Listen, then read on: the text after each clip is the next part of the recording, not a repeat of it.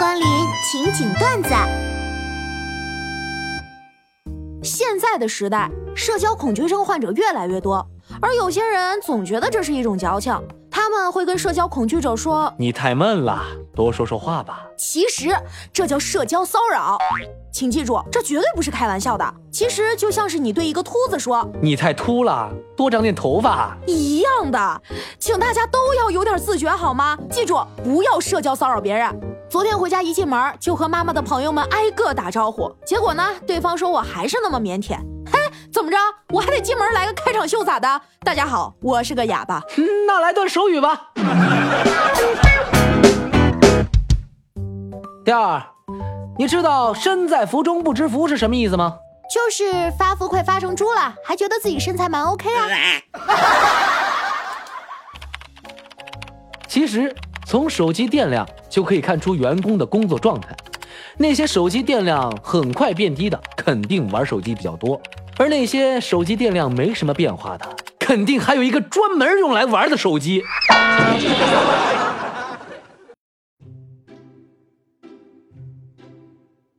我妈最近被洗脑了，非得要我花三万块钱给她买一个保健床。我仔细研究后，从医学的原理解释给她听，可谓是有理有据，根本无法反驳啊。完事儿了，我就说：“妈，您明白了吗？”哎，明白了，他们都是骗人的。哎，这才对嘛。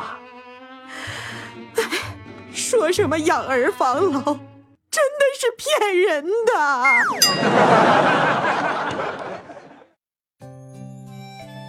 哎，石榴，你喜欢什么类型的女孩子啊？嗯，其实对于结婚对象，我不会找那种长得非常漂亮、每天爱打扮、穿得很性感的那种。那种女生只适合谈恋爱，不适合过日子。哼，那你觉得那种长得非常漂亮、每天爱打扮、穿得很性感的女生看得上你吗？啊？Don't you have any B numbers in your heart？呃，也是啊。小时候一直纠结上北大还是清华，后来发现想多了。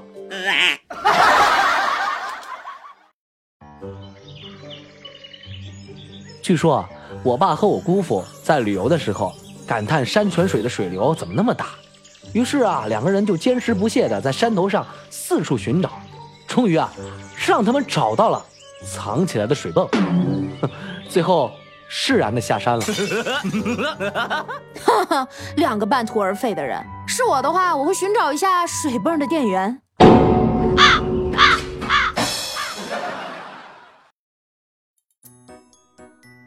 我的东西一直都比我人要金贵。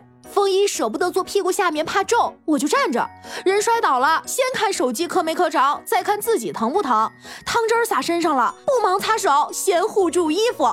当我的东西真的很幸福，捧在手里呵护。可能有些人下辈子想做只好看的猫，可爱的狗，而我就想做个价格贵点的好东西，最好是供在博物馆里的那种。